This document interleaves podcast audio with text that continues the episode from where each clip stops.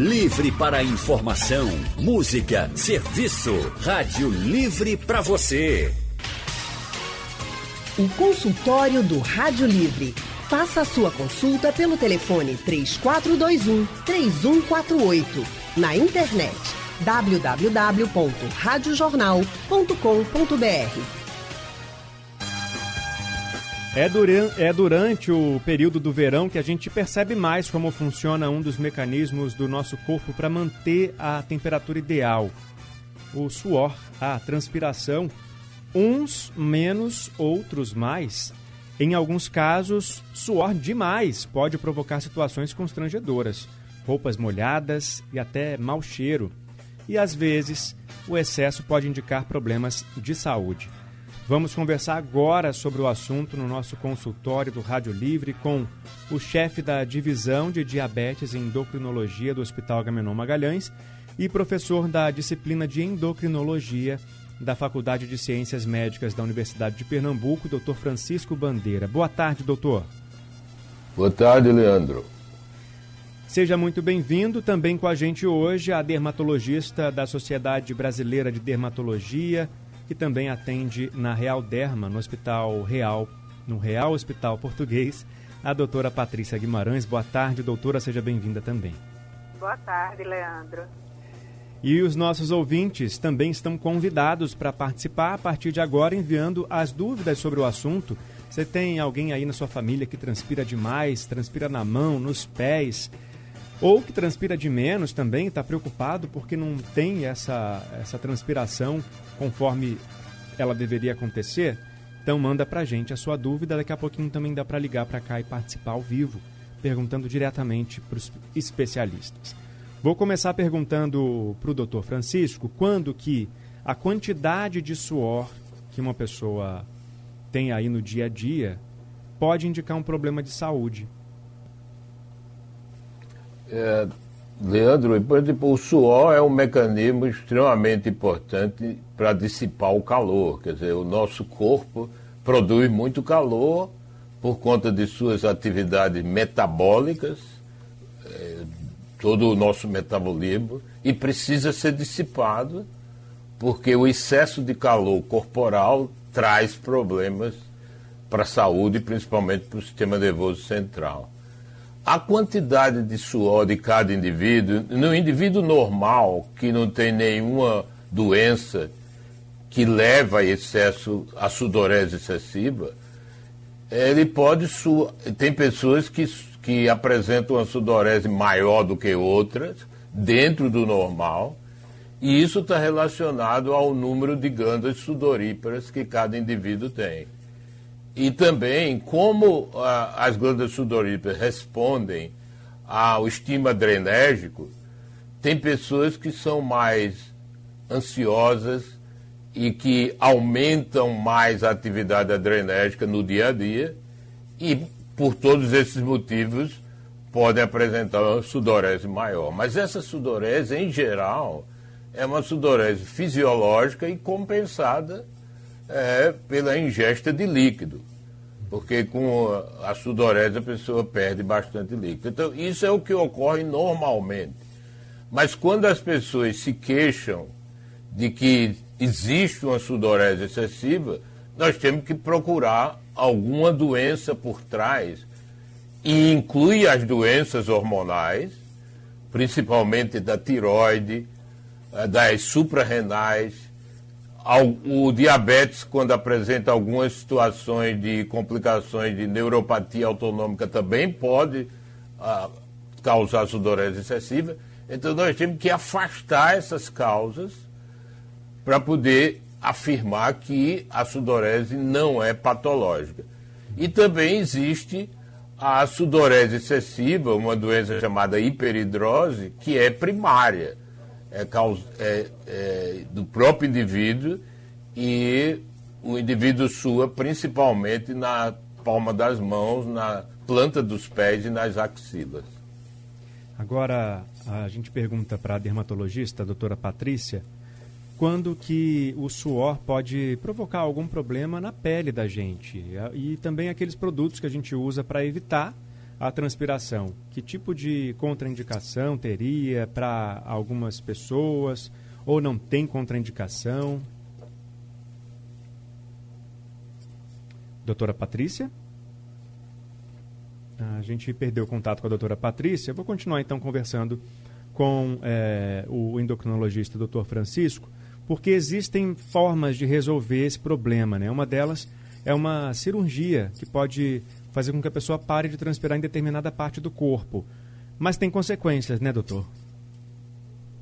É, na verdade, Leandro, a hiperidrose, que é a, o que eu falei anteriormente, a hiperidrose primária, que é uma, um excesso de produção de suor, principalmente na palma das mãos, na planta dos pés e nas axilas, que pode tra trazer uma repercussão social grande e o paciente se sentir incomodado com isto, um dos tratamentos seria a simpatectomia por via torácica, que hoje é feita por vídeo, videocirurgia. Mas, na verdade, a cirurgia é o último recurso. Antes da cirurgia, existem os tratamentos tópicos, que a, nossa colega dermatologista pode falar, existe também o uso do Botox, que também o Botox alivia bastante a hiperidrose antes de ir para a cirurgia. Então, a cirurgia não é considerado o tratamento de primeira linha. O tratamento de primeira linha é um tratamento tópico que é relacionado ao cloreto de alumínio, a 20%. Se isso dá um controle razoável, ok. Se não, você pode ir para Botox. Tem também a iontoforese, mas o Botox é uma aplicação intradérmica do Botox. E só aí, se isso não controla, aí se faz a cirurgia de simpatectomia torácica. Então agora a gente restabeleceu o contato com a doutora Patrícia. Doutora Patrícia, como é que é esse, esse uso do produto para evitar a transpiração, a pessoa que usa o antitranspirante, que é muito comum, e quais são as formas de diminuir esse desconforto causado pela hiperidrose? Olha, como o doutor Francisco bem falou, gente, nós começamos pelos tratamentos tópicos, que são os, os desodorantes os antiperspirantes, que nós utilizamos com cloreto de alumínio. E esse, essa substância, ela como que entope as glândulas, ela impede a sudorese. Um segundo passo realmente é a toxina botulínica, que é o, o mais conhecido botox, que impede a inervação, ele modifica a inervação dessas glândulas e a resposta da sudorese, ele diminui e dura em torno de mais ou menos o efeito do botox na, nas, nas axilas, por exemplo, pode durar até um ano de tratamento. Ele dura mais do que o tratamento na face para estética, que em média dura quatro meses a seis meses, de quatro a seis meses nas axilas, eles podem durar mais de um ano. Estou falando axilas, mas é claro que a hiperidrose, ela pode acontecer em couro cabeludo, em face, axilas, em mãos, também pode ser utilizado nas mãos. Um terceiro passo seria a cirurgia, que é realizada por um cirurgião torácico, que é a cipatectomia, realmente. Existe também um tipo de, de retirada cirúrgica das glândulas sudoríparas, que é como se fosse uma raspagem dessa glândula, uma lipoaspiração, digamos assim, e, e com retirada dessas glândulas e diminuição da sudorese. E, e existe uma, uma, melhora considerável dos quadros. A gente pode até dizer que existe cura para a hiperidrose. Muito bem. Bom, ó, já tem dúvidas chegando aqui no painel interativo. É, o Frederico, Fe, Frederico da Jaqueira, no Recife, ele está querendo saber por que, que umas pessoas tem um cheiro mais forte do que as outras em relação ao suor, mesmo com, quando tomam banho com frequência. O consultório do Rádio Livre. Faça a sua consulta pelo telefone 3421 3148. Na internet www.radiojornal.com.br. Transpiração excessiva. Os distúrbios da transpiração são assunto, assunto do nosso consultório do Rádio Livre de hoje. A gente está conversando aqui com dois especialistas no assunto para tirar as dúvidas suas aí do outro lado. Os ouvintes é quem mandam aqui no Rádio Livre e no consultório também. A gente está conversando com o doutor Francisco Bandeira, que é endocrinologista, e com a doutora Patrícia Guimarães, que é dermatologista. E o Frederico, da Jaqueira, no Recife, perguntou o seguinte: por que algumas pessoas, quando suam, possuem cheiro mais forte do que as outras, mesmo quando tomam banho com a mesma frequência? Doutor Francisco, tem alguma questão hormonal envolvida nisso? Sim, Leandro. O, na verdade, o, o odor do suor é causado pela proliferação bacteriana. Então, é, é, a higiene é fundamental, mas vários fatores estão envolvidos. Para você ter uma ideia, as pessoas obesas que já apresentam a sudorese excessiva em relação aos magros, porque o obeso tem uma taxa metabólica maior principalmente depois que ele se alimenta, ele pode ter em repouso e cair depois que se alimenta, mas como o obeso tende a se alimentar mais e várias vezes ao dia, então existe uma produção de calor pelos alimentos, mas também o tipo de alimento que as pessoas consomem, porque as comidas condimentadas e muito ácidas também aumentam a produção de suor. Então, este é um fator. Os hormônios, sim, porque a, a testosterona, que tem uma ação importante na pele, modifica, a, a, além de modificar a quantidade de suor, o tipo de bactéria que prolifera. Mas o mais importante em relação ao odor e suor é a proliferação bacteriana. E isso é fundamental a higiene, porque a comparação de número de banhos não é uma comparação é, eficaz, porque depende do que a pessoa usa para coibir uhum. o crescimento bacteriano é, depois de cada banho. Doutora então, Patrícia. isso é fundamental. Perdão, doutor. Esses fatores todos precisam ser controlados. Doutora Patrícia, o que fazer então para evitar o mau cheiro provocado pelo suor? As regiões que a gente transpira mais, né, como a gente já falou anteriormente, é, axilas, as regiões que ficam cobertas pela roupa, muita gente usa boné também, né, e aí transpira muito na cabeça. Que, que tem que fazer para evitar esse mau cheiro que causa essas situações constrangedoras? Às vezes a pessoa que está com mau cheiro parece nem sentir, né? É, o, o mau cheiro o termo médico é bromohidrose, que é diferente da hiperidrose, que é só o excesso de suor sem mau cheiro.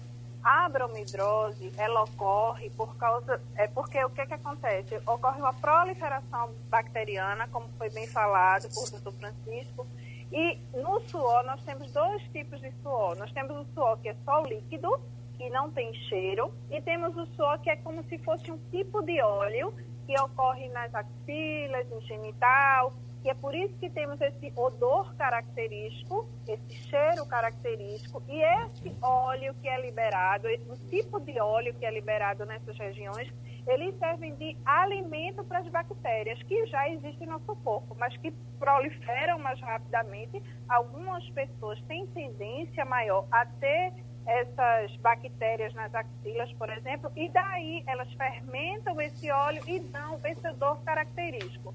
Claro que a higiene deve ser realizada, o banho deve ser realizado, a depilação muitas vezes ajuda, porque os pelinhos eles servem como meio de cultura também, as bactérias meio que ficam enganchadas naqueles pelinhos e, melhor, e facilita o crescimento Muitas vezes, não que a depilação seja cura para a bromidrose ou para a hiperidrose, mas ajuda sim. Use desodorantes e às vezes a gente tem que usar também antibióticos para limitar a proliferação bacteriana, para diminuir essa proliferação bacteriana. É, e aí os homens também aí de plantão, né, às vezes pensam, ah, depilação é coisa de mulher. Então escolha, né? Se tem esse problema do cheiro, do suor, tem que fazer essa escolha. Ou ficar achando que é coisa de mulher, ou as mulheres e os homens vão sair correndo por causa do mau cheiro que pode é, ser provocado pelo, por Pode essas ser bactérias. cortado também. Os pelinhos podem ser cortados, a tricotomia, né? Sem raspar ou sem depilar de fato. Uhum. Mas cortar os pelos também já ajuda muito, porque diminui essa quantidade. Cortar bem pequenininho também ajuda, no caso dos homens, que é mais aceitável socialmente que os homens não se depilem realmente.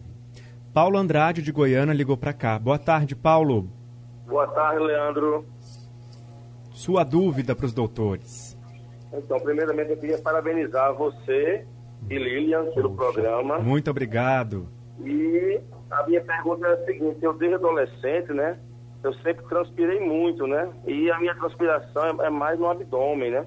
Como a doutora bem aí falou, o meu suor é aquele suor líquido, né? Que molha mesmo. Parece que eu tomei banho. E hoje eu tô com 41 anos, né? Um, um, e aí um excesso de peso também. E eu tenho percebido que o meu suor agora, até pelo cabelo, entendeu? Ele, ele escorre. Agora é aquele suor feito uma água mesmo, propriamente como a doutora disse. Diferente do, do suor da axila, né? Ele é, é- é tipo um óleo. Eu Isso. queria saber dos doutores, é, a princípio, qual tratamento eu poderia iniciar. E Paulo, é só quando você está sentindo muito calor ou o tempo todo? Não basta eu fazer qualquer esforço. Um trabalhozinho em casa, eu tenho que estar com o ventilador em cima de mim soprando, porque eu começo transpirando e é aquela transpiração de molhar mesmo a roupa, literalmente. Isso aí tem me causado um constrangimento danado. Muitas vezes eu tenho que sair até com duas camisas, né? Para trocar. E, já, que, já que eu uso. Não, eu uso uma dentro e a de fora. Hum, já para não molhar de fora. E muitas vezes eu tenho que levar uma segunda camisa para trocar, porque molha bastante. Basta eu fazer um esforço, Que já eu já começa. transpiro bastante pela, pela região do abdômen, entendeu? Em, em, em- especial. A axila é normal, a- na palma da mão eu não tenho, e, e- muito menos na, na parte dos pés, aí embaixo.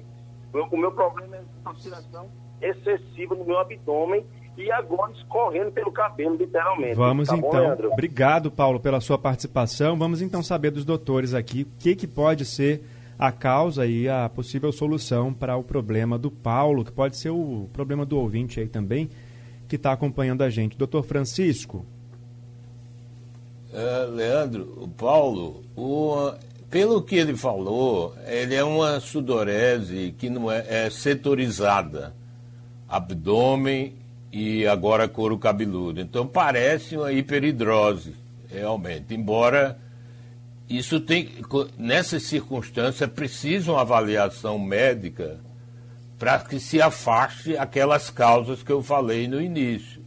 Diabetes, ele tem excesso de peso, é, alguma disfunção da tiroide, hipertiroidismo, algumas outras doenças mais raras, como felcromostoma, que é a produção de, excessiva de adrenalina pelas glândulas suprarrenais, mas parece, pela história, ser mais relacionada à hiperidrose e entra no que Patrícia sugeriu anteriormente.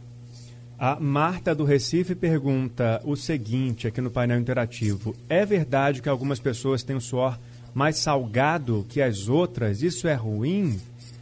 Bom, então, doutora Patrícia ou doutor Francisco, quem pode responder essa dúvida da, da Marta? Doutor Francisco, o suor, o gosto do suor É, tem o- relação o- com a Aí, alimentação na também? verdade, depende muito da ingesta de sódio, porque o, o suor é rico em sódio. É, A pessoa perde água e sal. Então, se você. Uma sudorese excessiva, depois de exercício físico, por exemplo, onde você dissipa muito calor, é, é preciso se hidratar depois, porque se perde água e sal. O suor é rico em sódio. E a quantidade de sódio que o indivíduo perde é, é diferente de um para outro, porque depende da, de quanto o indivíduo está ingerindo de sódio na dieta. Então, as pessoas que comem muito sal, muita proteína, muito embutido, por exemplo, as, o- as carnes processadas são riqui- riquíssimas em sódio, isso faz mudar o teor de sódio do suor. E a dúvida também que chega no painel interativo é em relação ao antitranspirante. É, ouvi dizer que o uso do antitranspirante não é recomendado, uma vez que eles tapam os poros, iractando o engenho do meio, doutora Patrícia. É verdade ou mentira? Não, isso é um mito. Existem muitos mitos em relação a isso, que o cloreto de alumínio pode ser cancerígeno, que pode é, aumentar o, o, número de a, a incidência de câncer de mama, de câncer de pele. E isso realmente é um mito, da mesma forma que temos contato com substâncias químicas no desodorante, no creme dental, no shampoo. É mais um produto químico que nós temos contato que faz parte da, da nossa higiene diária e que não existe é, respaldo científico para isso. Doutora Patrícia, aquelas receitas caseiras para evitar o mau cheiro de suor? Tem gente que recomenda passar limão, vinagre, faz uma salada e coloca na axila. Isso aí adianta alguma coisa ou não é recomendado? O que, que funciona de fato? Acredito que não é recomendável, porque pode existir algumas alergias, dermatite de contato, o limão queima muito no sol, apesar de ser uma área coberta, é uma área que a gente nós temos camisas, mas às vezes a gente bota o limão e vai para a praia. Moramos numa cidade litorânea, que existe, estamos no verão, então pode ocorrer queimadura. Agora existe, por exemplo, o leite de magnésia, que é aquele famoso leite de magnésia da nossa avó. Isso aí realmente ajuda na transpiração. Algumas coisas a sabedoria popular realmente impera e ajuda, mas outras não o limão, vinagre, é totalmente contraindicado. O álcool também é totalmente contraindicado na pele. É, tem mais dúvida aqui relacionada à quantidade de água que eu vou fazer para o doutor Francisco, do Tiago do Recife. Ele disse o seguinte, que se beber água acima de 2 litros para uma pessoa de 90 quilos e 1,85 de altura, é possível exalar algum cheiro além do normal. Ele quer saber se o excesso de água pode gerar algum tipo de cheiro diferente no corpo. É, o nosso mecanismo da sede, em geral, é bastante eficiente. É, essa coisa de forçar líquido. Forçar líquido significa você estar tá tomando água o tempo todo, independente de ter sede ou não. É bastante controverso do ponto de vista científico se isso é correto. So, so, algumas situações nós indicamos forçar líquido. Por exemplo, quem tem cálculo renal de repetição, que precisa que urinar bastante para manter um volume urinário maior, você tem que forçar líquido. Quanto mais líquido você, você bebe, mais o rim filtra e mais o rim vai produzir urina, porque tem, o rim funciona muito no metabolismo da água. Se o paciente tiver algum distúrbio nesse mecanismo da sede, vai intoxicar pela água.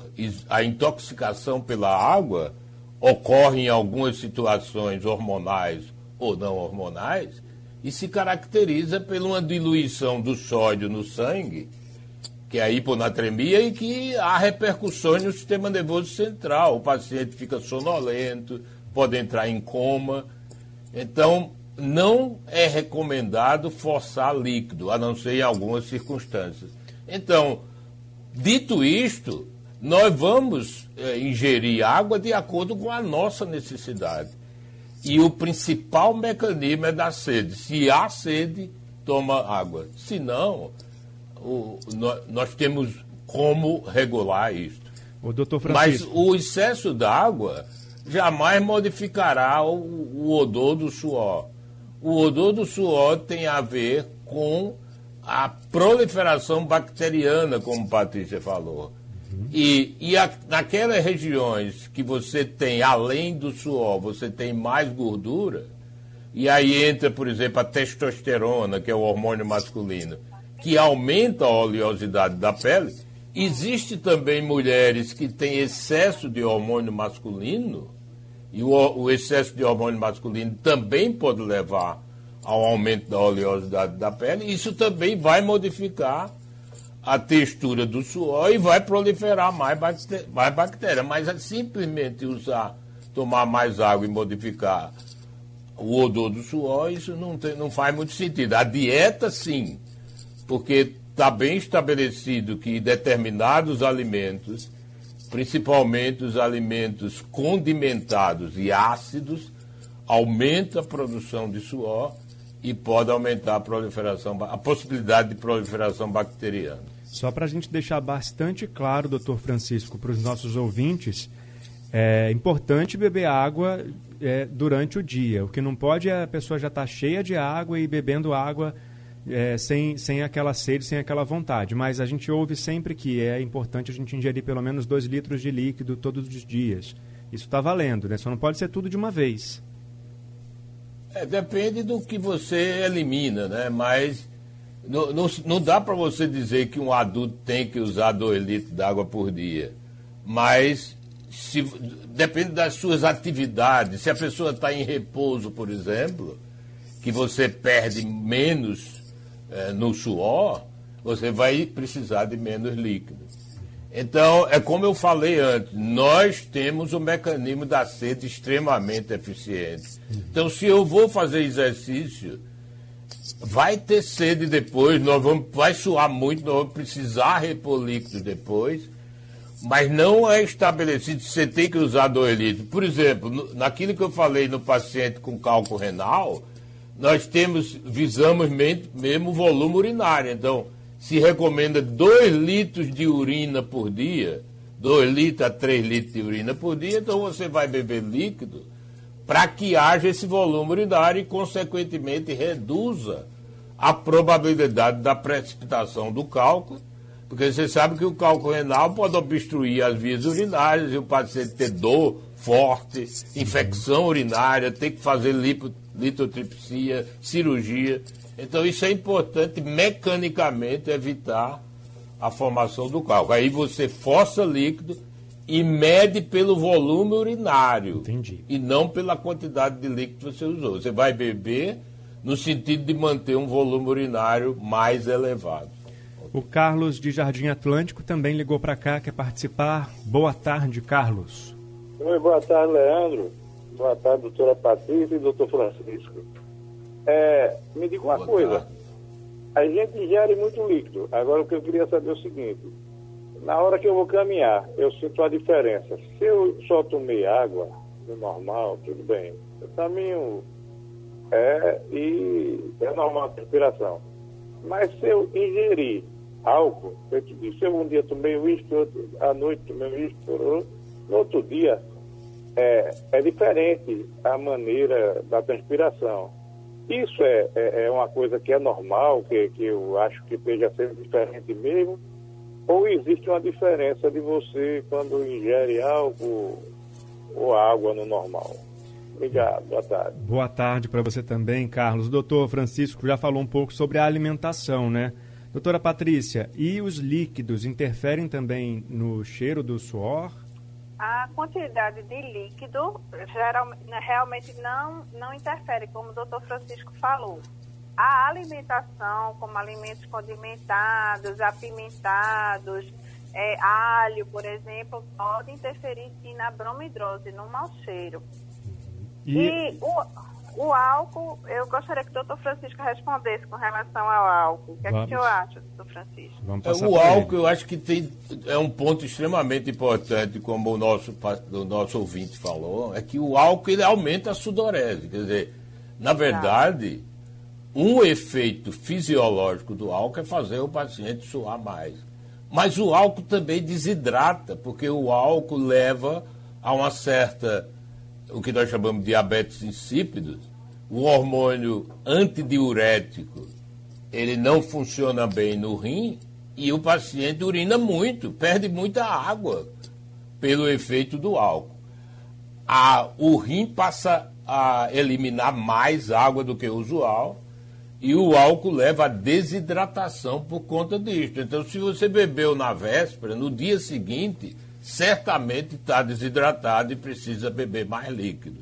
Então, fazer exercício desidratado, então veja que você vai perder no suor e vai desidratar mais. Então, é, é fundamental quando se bebe é que se hidrate bem, principalmente no dia seguinte, porque a maioria, dependendo da quantidade de álcool, vai ter um certo grau de desidratação. A Monique do Recife pergunta no painel interativo o seguinte: ela diz que aos 34 anos tem percebido um forte odor abaixo dos seios e gostaria de saber o que pode ser e qual o especialista indicado para ter uma consulta. Doutora Patrícia, pode ser o dermatologista? Pode sim. Esse odor embaixo dos seios, nas mamas, no, no bumbum, nos glúteos, é a bromidrose que a gente está falando aqui. E o seio se for seio grande, a mama grande, junta suor, dificulta a transpiração e favorece a bromidrose realmente. E o ideal é procurar sim um dermatologista. Uhum. Agora a dúvida do Facebook, aqui na nossa transmissão ao vivo na página da Rádio Jornal, Valmir Araújo, ele diz que até dormindo ele fica transpirando e que ele transpira mais no pescoço. A gente estava falando há pouco de atividade física, doutor Francisco, mas e a pessoa que transpira tanto assim dormindo, como faz? É, Leandro, aí é uma coisa interessante, porque a hiperidrose, por exemplo, tem como característica a redução da sudorese no repouso, quando a pessoa dorme. Então, isso indica que mais um motivo para procurar uma avaliação médica, porque pode ter por trás alguma situação que eu falei antes que leve à sudorese noturna. Uma coisa importante na sudorese noturna é diabético que faz hipoglicemia, porque a hipoglicemia é interessante que a, a insulina, a, a glicose cai porque o paciente está com muito mais insulina, principalmente os diabéticos que usam insulina, ou alguma medicação que estimula a insulina, a insulina faz a glicose cair, a taxa metabólica cai, mas estimula o sistema adrenérgico, a adrenalina. E aí o indivíduo tem sudorese com extremidades frias. Então, sudorese noturna é mais provável ter algo por trás do que ser uma hiperidrose primária. Agora, a dúvida que chega pelo WhatsApp do Paulo, do IPSEP, ele disse o seguinte: gordura no fígado dá excesso de suor, doutor? Não, eu acho que a esteatose hepática, que é a gordura no fígado, se associa muito à obesidade. E nós já falamos aqui que a obesidade é um dos fatores que aumenta a sudorese. Então, não é a gordura no fígado. A gordura no fígado tem consequências, principalmente pode levar a cirrose hepática, independente de álcool pode levar a câncer de fígado, mas está relacionado muito à obesidade, principalmente aquela obesidade central em que o indivíduo aumenta mais a gordura no tronco, né, na, na barriga, no abdômen. Doutora Patrícia, por... Leandro, pois não. Eu gostaria só de, confirmar, é, de acrescentar algo que o doutor Francisco falou que é em relação à sudorese noturna, que um dos, um dos indícios que a gente descarta, ansiedade, por exemplo, uhum. adolescente, que é muito comum ficar suando a mão e é bastante constrangedor, é exatamente isso que o doutor Francisco falou. Quando o paciente dorme e ele não tem a sudorese, nós afastamos a ansiedade, afastamos algum, algumas doenças, e isso que ele falou é muito importante em relação a outras doenças sistêmicas, onde o sinal é essa sudorese. Certo, doutora Patrícia, tem uma outra dúvida aqui do Gilberto do Recife, também pelo WhatsApp. Ele é de Jardim Prazeres, na verdade, e ele está perguntando o seguinte: minha irmã transpira muito nas mãos e nos pés. O que será? E eu complemento até aqui a dúvida dele, doutora, perguntando se ela pode fazer alguma coisa para diminuir esse desconforto gerado pelo pode, excesso sim. de suor. Pode. É, o tratamento da hiperidrose localizada é praticamente o mesmo para todos. É aquilo que a gente já falou, tratamentos tópicos, existem algumas fórmulas que nós podemos formular em farmácia de manipulação para usar nos pés, nas axilas, nas palmas das mãos e e o tratamento com toxina botulínica, que é o Botox, que são microinjeções na derme, que também diminui, e a cirurgia, que é o último passo, onde é, se chama simpatectomia, que corta o nervo que manda a informação para a sudorese.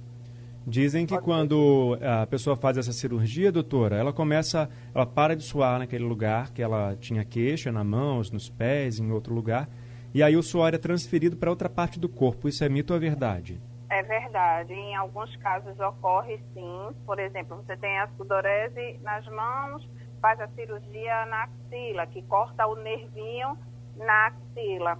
E começa a suar nas costas, por exemplo, ou no couro cabeludo. Isso pode ocorrer, isso é verdade. Certo, nosso tempo acabou, infelizmente, mas eu agradeço muito a participação. Acho que a gente conseguiu responder bastante dúvida aqui dos nossos ouvintes. Doutora Patrícia, muito obrigado, viu, pela sua contribuição Obrigada aqui no consultório. Obrigada a você, boa tarde. Doutor Francisco, também muito boa tarde, tá? Pela sua participação e seu tempo aqui com a gente.